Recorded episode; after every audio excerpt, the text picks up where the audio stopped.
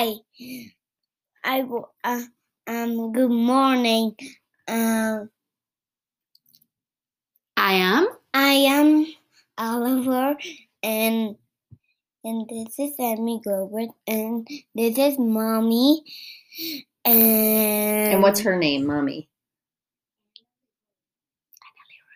and then Anna Nirali. Thank you, Oliver. Thank you. All right, I think we're ready to start. So we have another uh, podcast Yes. to wrap up the year, my friend. Perfect. We've used up our three presenters already. Yeah, exactly. You're gonna have to have more kids. So oh my God, more. no, no, I don't think I can handle one more during this pandemic. Yeah, 2020 has been intense to say the least. I know. Um, entonces, bueno, ahora que cerramos el año, yo creo que empezando 2021, el tema de COVID seguirá sin duda con nosotros y México y Estados Unidos ganan el premio de la pandemia peor manejado. ¡Woohoo! you know, that's not really a, a very, a very promising and, you know, um, award. I mean, Yeah. o sea, de verdad sí creo que es algo de lo cual no estamos nada, nada orgullosos. Eh, para nuestra audiencia, ¿cómo están? Eh, qué gusto saludarlos. Hoy vamos a platicar sobre cuatro temas. Hablaremos un poquito sobre la pandemia. Después, qué está pasando en los Estados Unidos con el colegio electoral. Y luego un poquito sobre México, what's going on in Mexico. Y cerraremos un poco con los temas que al final serán muy relevantes, ¿no? Temas Claro. económicos y de medio ambiente. Perfecto. Sí, digo, y obviamente el tema de la pandemia es un tema muy serio. Lamentablemente estamos, yo creo que peor que nunca, tanto en Estados Unidos como México. Los casos están aumentándose. Vimos un aumento importante después de Thanksgiving a finales de noviembre. Y yo creo que ya ayer fue am, el día de la Virgen de Guadalupe. Digo, la gente sigue saliendo a la calle, algunos ponen tapabocas, otros no. Entonces yo creo que lo que queda de diciembre y enero van a ser meses donde enfrentamos retos de salud muy importantes. ¿no? Estoy de acuerdo contigo, Amy. Eh, yo creo que es muy desafortunado em, el que hubiéramos tenido dos líderes. Digo, Estados Unidos ya, ya, podrá despertar después de, de cuatro años, pero eh, entonces van a tener una nueva, una nueva administración, un nuevo líder. Eh, en México creo que es una situación complicada, es una situación eh, pues que la verdad no es muy alentadora. Sí, olvídate de lo que pueda pensar el sector privado, los inversionistas, ¿no? O sea, yo creo que eh, eh, el tema de la pandemia y cómo ha sido manejado acá también es, es, es verdaderamente preocupante. Entonces, es un tema que va a estar eh, todavía en enero, no porque acabe el año. Y bueno, pues pensando que nos quedan todavía cuatro años de administración de López Obrador, entonces, ¿dónde tendrá que empatar con Joe Biden? Claro, sí. Y sin duda va a ser la prioridad, él lo ha dicho, el casi presidente Joe Biden. Y bueno, eh, aclaramos un poco dónde estamos en el proceso del colegio electoral, que es extremadamente confuso en Estados Unidos. Pasamos una fecha el 8 de diciembre donde se certificaron todos los resultados de los estados. Mañana el 14 de diciembre, lunes, habrá el voto que más que nada es un proceso, ¿no? De cada delegado en cada estado vota y siempre votan en el sentido de um, los resultados de cada estado. Dicho eso, cabe la posibilidad de que uno u otro podría diferir Uh, pero no se acostumbra porque es realmente ellos no tienen una carga pública en el sentido de que ellos pueden opinar diferente al resultado del voto. Luego, el 6 de enero de 2021, el Congreso oficialmente reconocerá la elección y ya estamos rumbo al 20 de enero, donde oficialmente uh, tomará protesta um, quién será el próximo presidente, Joe Biden y la vicepresidenta Kamala Harris. Entonces, a pesar de que todavía hemos visto controversias, digo, el estado de Texas metió un, una queja ante la Suprema Corte diciendo que algunos otros estados, entre ellos Michigan, Pennsylvania, etcétera, no habían seguido los procesos adecuados. Básicamente la Suprema Corte dijo, no voy a ver tu queja porque no procede, dado que tú como estado no puedes meterte en los asuntos de otros estados. Interesante, pero eso fue, yo creo que el último intento, esperamos, de realmente frustrar el proceso democrático de parte del Partido Republicano, sobre todo los que apoyan a Trump. Así que ya casi.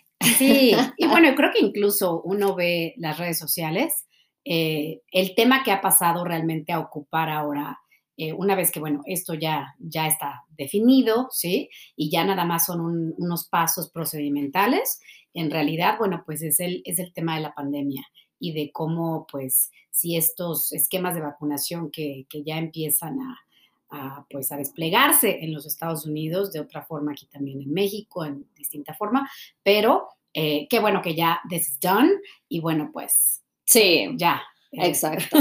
Y hubo un, un op-ed muy interesante en el New York Times del editorial board um, sobre lo que están llamando the decency agenda, which I think is an interesting concept. ¿esto qué es? Basically, the idea is, and, and, this is something that Joe Biden has talked a lot about, how are we going to come together as a nation now?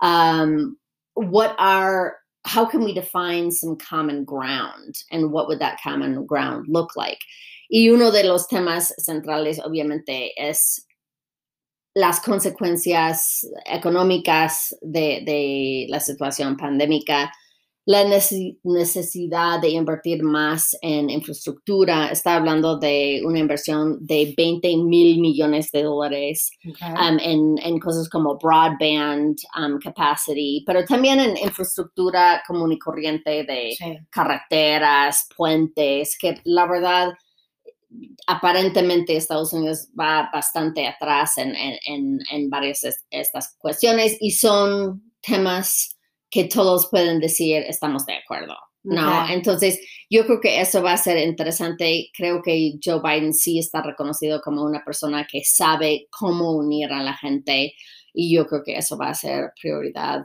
número uno en, en enero para su presidencia. Sí, e, eso que comentas es, es, interesante porque, bueno, viene una administración que será seguramente muy conciliatoria. Eh, y bueno, eh, yo creo que los primeros meses eh, sí, se, sí va a estar dominada por, primero, bueno, pues cómo dominamos esta pandemia o si realmente vamos a, domarla con estos esquemas de vacunación. Y es interesante que pues vaya a gastar un poco, bueno, pues toda en esta parte, ¿no? El gasto a infraestructura, bueno, y también infraestructura que va a ser útil para el país, ¿sí? O sea, no, no queremos pasar mucho tiempo en el caso de México, pero en las obras eh, de infraestructura que, que, en este sexenio se han contemplado y que, bueno, pues ahorita están hasta un poco detenidas, pero eh, infraestructura, infrastructure is a, it's a big, it's a big topic. Yeah. Y yo creo que, bueno, imagínate, si Estados Unidos va, va atrás sí, claro, ¿no? Lo comparamos un poco como China. A mí siempre China, ah, creo que siempre es el ejemplo. Puede ser el malo o el buen ejemplo, nos guste o no, pero eh, los chinos tienen, eh, tienen una, una capacidad de, de, destinar recursos a la, tecnología y a la infraestructura como pocos países, sobre todo para el, para el tamaño de lo que es China, ¿sí? O sea, podemos hablar de infraestructura en Corea del Sur, que también es muy avanzada, muy avanzada, pero Corea del Sur es un país pequeñito, ¿sí? O incluso Alemania también, o países en, Europa Occidental. Pero el caso de China, siendo un país de esa magnitud tan grande, entonces yo creo que eh, pues eso eso vendrá bastante bien. Por ahí se habla también de un paquete económico que seguramente eh, de relief, ¿no? Relief package probablemente en enero para los estadounidenses. sí, y eso sí es algo que hemos visto en, muchos países desarrollados, ¿no? con una capacidad, ¿no? De inyectar bastante liquidez a la economía y algo que no hemos visto en México, desgraciadamente, ¿no? Este concepto de austeridad, inclusive cuando tienes una contracción económica como lo, lo, que hemos visto, es, es, un poco inquietante. Sí, esto va a ser un tema, eh, sobre todo porque el, el, panorama para México se ve muy complicado, está complicado. Esta semana en particular, it's like, it almost seems like the, the, the, the Lopez Obrador administration is doing everything they can possibly do to upset everyone. yeah, I mean, everyone. tell us a little bit about what's going on with with the central bank because I think we have grown accustomed to expecting macroeconomic stability since the major peso crisis in the mid 90s. Okay. And this is something that I think, you know, goes beyond uh, yellow, uh, you know, flag where it's red. Or let's let's talk about oranges and, and reds and all of their variations. ¿no? Claro. Eh, um, yo creo que algo importante para, para la audiencia, bueno, pues es eh, recordarles, ¿sí? El, la composición del Congreso actual en, en México eh, está, está la Cámara de Diputados, está el Senado, están, eh, pues, Morena, que es el partido de Andrés Manuel López Obrador, el presidente, está controlado por Morena.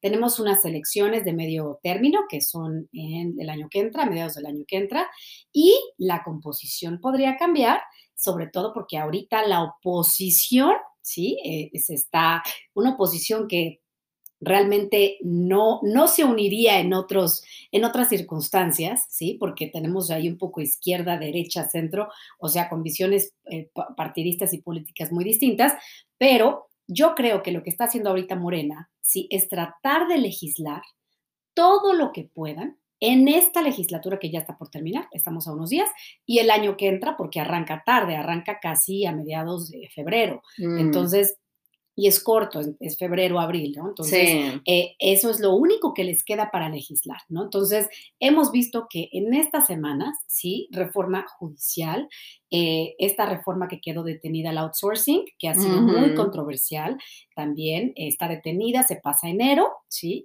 Eh, y esta semana, bueno, esta esta reforma que parece ser va a obligar, sí, porque todavía tiene que pasar, este, no, no está cocinada todavía, este, tiene que ser aprobada por las dos cámaras, entonces solamente ha sido aprobada, eh, creo que por el Senado, entonces este, hay que esperar eh, todavía para ver cómo, cómo Y eso también, eh, desde afuera hubo mucho interés en ese tema, dado que afecta mucho al sector maquiladora, etcétera. Exacto, entonces, bueno, esta reforma, ¿no? Que tiene, es, es Parece ser que ahí trae una dedicatoria especial, ¿sí? Y bueno, eh, yo no soy financiera, ¿sí? Pero bueno, algo que sí sabemos es que, bueno, eh, algo que le costó mucho a México, ¿sí? Después de, la de las crisis económicas a nivel macroeconómico, ¿sí? Eh, fue poder garantizar la autonomía e independencia del Banco Central, ¿sí? Entonces, el Ejecutivo no se mete con el Banco Central y tampoco el legislativo. ¿sí? Entonces, estamos viendo. Y eso es un gran logro de México también. Hay que reconocerlo porque a veces pensamos, ay, todo ha sido, nada ha funcionado. No, esto sí ha funcionado. Sí. hemos logrado tener un tipo de cambio flotante sin grandes devaluaciones, como sí vimos cuando intentamos mantener un tipo de cambio fijo. Claro. Entonces, algo que a mí me brincó esta semana y yo creo que sí es reflejo de esta, eh, de esta reforma que, que, bueno, que va eh, de alguna forma merma y eh, pues afecta la independencia del Banco de México, si esto de que pues ahora tengan que tomar esos sobrantes de dólares, ¿sí? ¿Y por qué? ¿Y para dónde? Y entonces, ¿de dónde vienen esos dólares? La procedencia y luego esa justificación de que es vía las remesas, eh, cuando las remesas la mayoría son vía electrónica, o sea, ahí eso está muy, muy sketchy, está muy, tiene ahí una mano, una mano medio oscura. Entonces, eh, y lo que yo veo que es más grave, bueno, y esto yo lo, vimos, eh, el dólar había estado cotizando eh, bajísimo en estas últimas semanas. Brincó en los últimos días, antes de que cerrara el viernes pasado, brincó un poquito más de 20. Entonces, ahí va de nuevo para arriba. Entonces, yo creo que este tema va, va, a seguir, pues, digamos, haciendo ruido, pero el problema es que tenemos varios temas dentro de la agenda eh, pues legislativa de Morena que están causando ruido, ¿sí? No solamente aquí en México, Emi, ¿sí? Sí. Pero que también están resonando porque everything echoes back up north, o sea, ese es el tema, ¿sí? Porque hay intereses que pues están aquí. A Estados Unidos, si algo yo creo que pues, hay que acordarnos, o sea, cuando tuvimos la administración de Bill Clinton, Bill Clinton tuvo que, he had to get his act together to approve a package and pass it through the US Congress to um, to, uh, to, to, to, rescue Mexico, ¿sí? O sea, para que México no se fuera a la quiebra, ¿sí? Con esta, con esta crisis eh, financiera del tequila. Entonces, yo creo que sí es muy importante tener en cuenta que lo último que necesita la administración de Biden, I mean, they need to rescue their own economy. Entonces, creo que lo último sería tener que venir a rescatar a México por eh, este tipo de, de reformas que se están haciendo y que después, pues, podrían perjudicar la estabilidad macroeconómica. Y genera mucho nerviosismo de los inversionistas, tanto los de Foreign Direct Investment como los de portafolio en Wall Street, ¿no?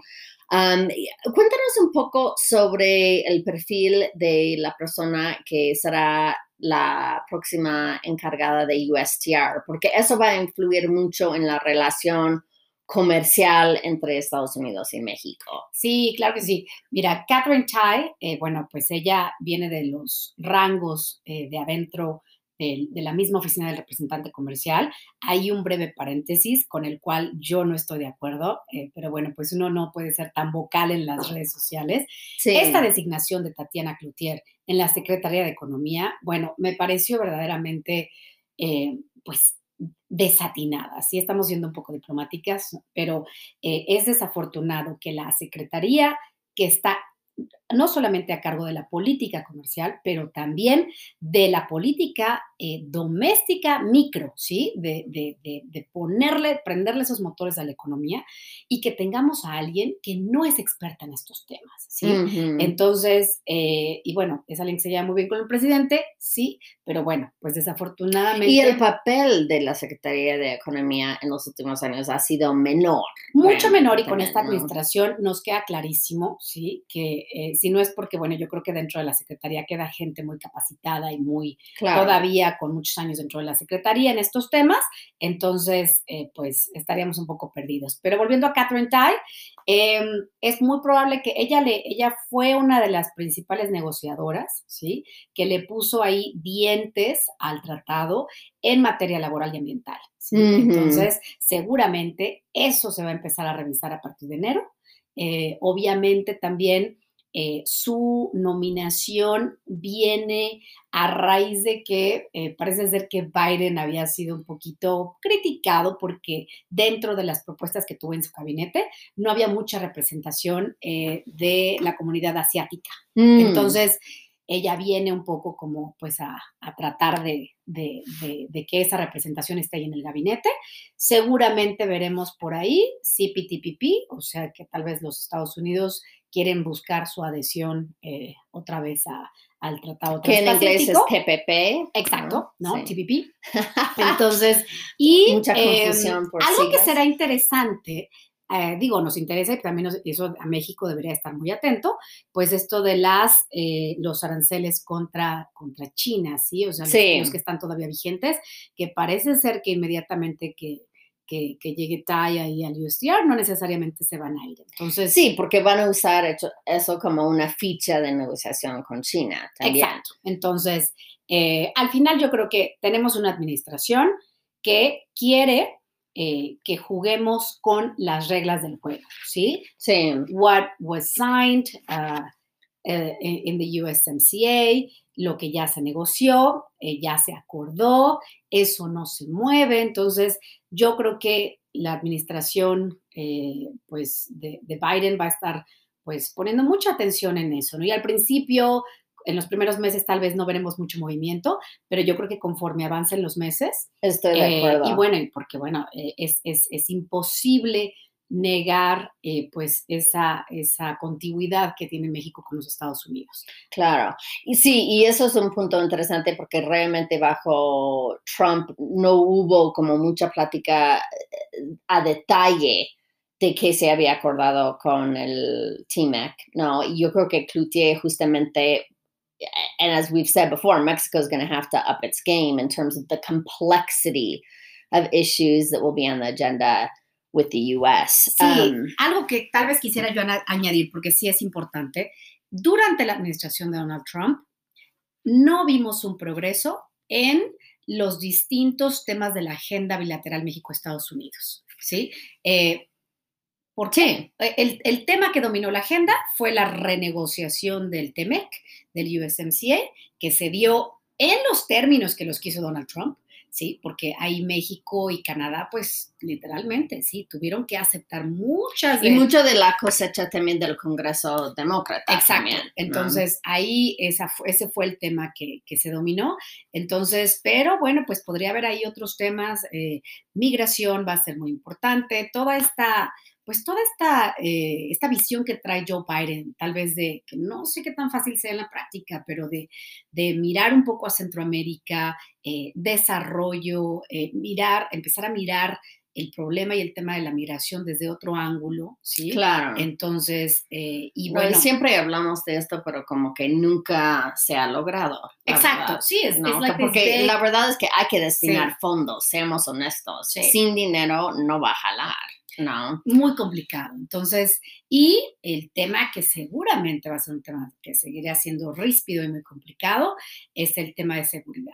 Entonces, narcotráfico, seguridad, cooperación, esto que salió también esta semana, te digo, parece que el Congreso aquí en México se pusieron de acuerdo para decir, bueno, we're going to do vamos a complicarnos la vida. We have a list of things that we are going to do para que los, los americanos también se enojen, ¿no? O sea, y esto de los agentes, de limitar la operación de los agentes extranjeros. They didn't say American agents, you know, US agents operating in Mexico, pero el empezar a limitar a los eh, agentes extranjeros que están haciendo operaciones de inteligencia aquí me parece muy interesante. Sí. Entonces, Estados Unidos ya protestó. Entonces, there's going to be a lot of uh, items in the agenda. Get your popcorn out. Yeah. Porque vamos a estar con muchos temas. Yeah. And one issue that is so important to, to me and, and should be to all human beings um, is climate change. And I thought it was interesting that um, the Secretary General of the UN yesterday came out with a call saying that more countries to, should declare a state of emergency related to climate change. Y, y creo que eso va a ser una agenda fundamental de la administración de Biden. Él habla mucho de la generación de empleos verdes. Pero la verdad es, es un momento ahora que estamos cerrando el año de reflexionar, porque cinco años después de haber firmado los acuerdos de París, no estamos avanzando.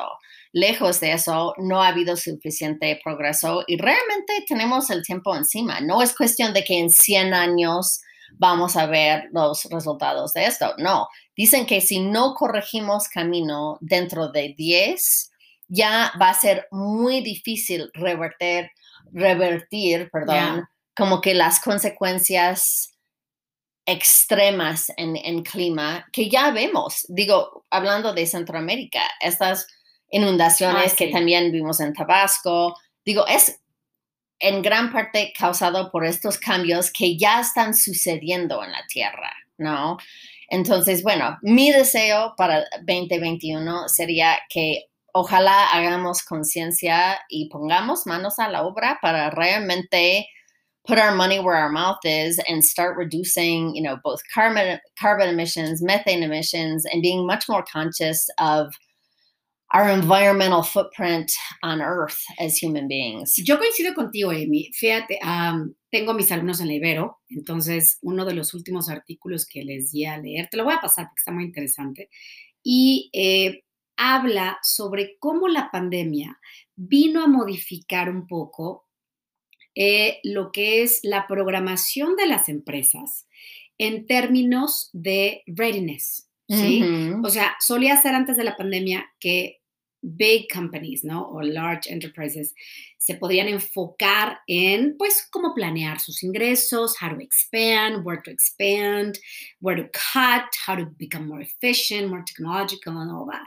Pero ahora, con, con la pandemia, ¿sí? Algunas de estas empresas, sobre todo, pues, las que tienen esos recursos para hacerlo. ¿Y por qué lo menciono? Porque Creo que los países que tengan esa capacidad de hacer eso van a estar a la vanguardia y van a poder estar mejor programados y preparados Claro. para lidiar con el cambio climático. Entonces, hablaba de cómo esta parte de, eh, bueno, estas empresas se están empezando a dedicar, tienen áreas ya especializadas eh, to be ready for the next uh, disaster, the next disruption in supply chain. Yeah. Because climate change could also become another type of disruption uh, in the supply chains. I mean, we had a pandemic, which Exactly. was global.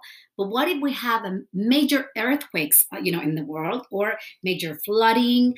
I mean, what I'm trying to say is that mientras no empecemos, yo creo que también, ¿no? Y como países, yo creo que ahí la administración Biden ojalá también tuviera esta, eh, eh, pues, esta visión no solamente de lidiarlo con lo- la emergencia que hay ahorita, ¿sí? en términos de pandemia económica, etcétera, de unidad nacional, pero también, what's next? O Sí. sea, tenemos que estar preparados eh, eh, para lo que va a venir. y tenemos que actuar como un, bueno, un mundo, ¿no? Claro. Porque realmente la- las fronteras son ficciones que nosotros los seres humanos hemos creado, pero Claro. la realidad es que vivimos en un planeta, en, en mi opinión, respectivo a lo que dice Elon Musk, I mean, I don't want to live on Mars and uh, I don't think there is a planet B. So anyway, with that final reflection, um, we wish you all a very happy holiday, all the best at the as we all wrap up this complex year y iniciamos 2021. Así es, seguramente tendremos nuestro podcast, eh, Sí, De- para de- iniciar. sí, para iniciar el año, eh, tal vez cerca de la, de la toma de protesta de Joe Biden y de Kamala Harris. Claro. Y eh, bueno, pues felices fiestas a todos los que nos escuchan. Bon fête sí. and happy holidays. Thank you so much. Thank you. Abrazos.